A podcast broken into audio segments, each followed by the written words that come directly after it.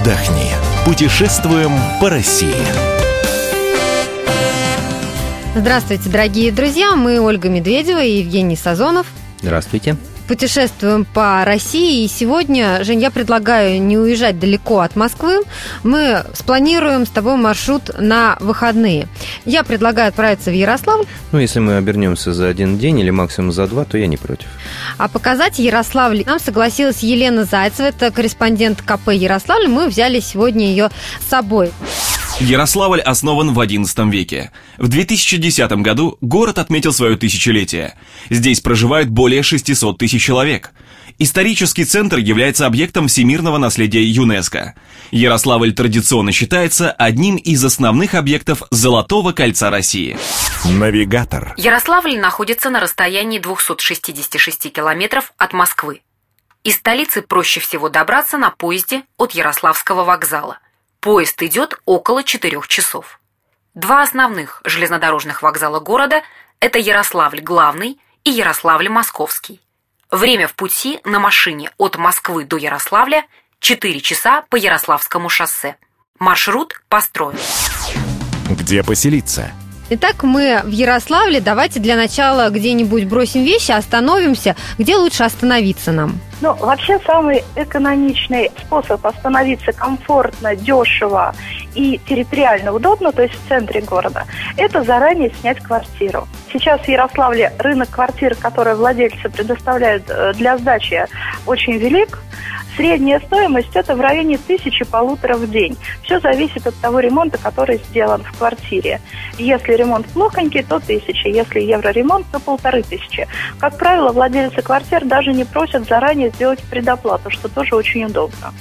Ну, а вот мы не подготовились заранее. Можем мы в гостинице остановиться? Да, в Ярославле огромное количество гостиниц, и цены на проживание, конечно, очень разные. Если начать с самых дорогих, то самая дорогая гостиница в Ярославле – это, конечно, Святой Георгий на Московском проспекте и Ринг Премьер Отель на улице Свободы, на главной улице города, которая связывает железнодорожный вокзал Ярославль главный с центром города, с историческим центром Ярославля.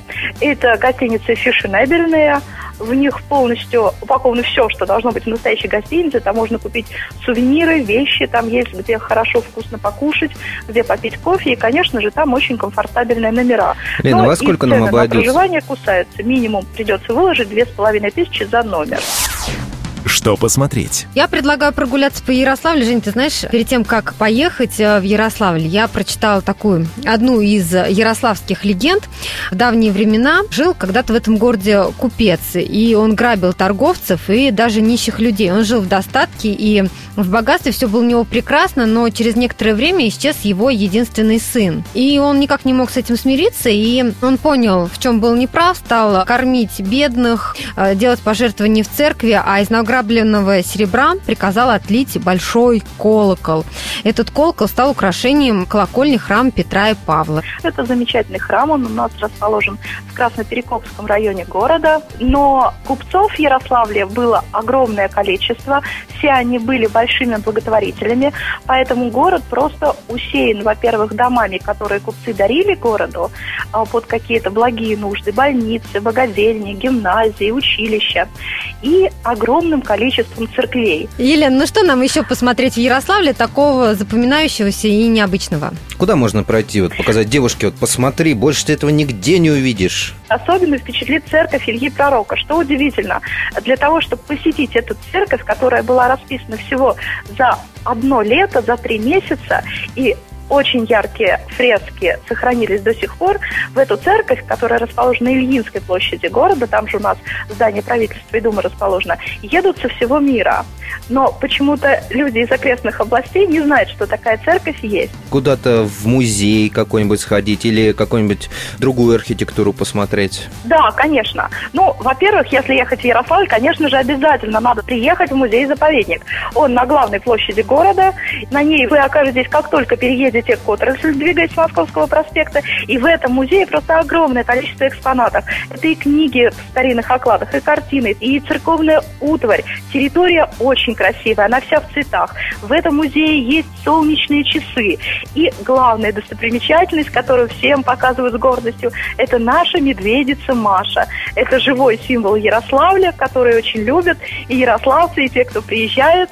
И если вы соберетесь в музей-заповедник, непременно прихватите баночку меда, потому что Маша большая сластеная. И за баночку меда она вас э, удивит, развеселит и будет очень вам рада.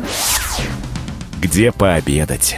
Посмотрев храмы и погуляв по заповеднику, мы уже достаточно проголодались. Вот где бы нам перекусить так, чтобы было бы вкусно и недорого? Как раз рядом с музеем-заповедником у нас очень развита сеть общепита. Примечательно, что рядом с ним находится ресторан Иван Васильевич, и здесь можно попробовать просто отменные блюда. Здесь готовят очень вкусные блинчики с телятиной, здесь подают баклажанную икру собственного изготовления, изумительные салаты, и, в принципе, чек в этом заведении средний за ужин не так уж и дорог. Он будет около тысячи рублей. А если вы зайдете перекусить в обед, то будет еще и скидка 20 рублей на чек. Ну что, в Ярославле мы все посмотрели, все главные достопримечательности, и теперь отправляемся в Кострому. Кострома – город на Волге, крупный речной порт. Численность постоянного населения более 200 тысяч человек. Кострома основана в XII веке и входит в список поселений, имеющих официальный статус исторических – традиционно включается в Золотое кольцо России. Навигатор. Из Ярославля в Кострому можно доехать на автобусе. Время в пути – полтора-два часа. Средняя стоимость проезда – 100 рублей. На электричке время в пути – 2 часа 40 минут. Стоимость проезда – 220 рублей. На поезде время в пути примерно 2 часа. Стоимость билета в плацкарте – от 650 рублей. Маршрут построен. Что посмотреть? Елена, вот я слышала, что большинство легенд Костромской области связаны с такими сакральными местами. Одно из них – ведьмин стул. Это такой камень, Жень, большой. Вот представляешь, похожий на стул, он спрятан где-то в лесах километров 30 от Костромы. А деревенские бабушки вспоминают, что именно возле него устраивались народные гуляния в Ильин день. И считается, что ведьмы и оборотни приходили к валуну зарядиться энергией. А, Лена, правда ли это, что там такой раскладной стульчик ведьмины стоит? Или все это опять нас обманывают и Легенды, пугают? байки, которые я рассказываю тут. Байки нашей Костромы. Про этот стульчик я на самом деле слышала. Еще говорят, что в костромских лесах непременно цветет папоротник. Ну и, собственно, это сусанинские места, где Сусанин водил польское войско, чтобы спасти нашего царя. В самом городе, во-первых, есть два события, на которых стоит поехать в этот город.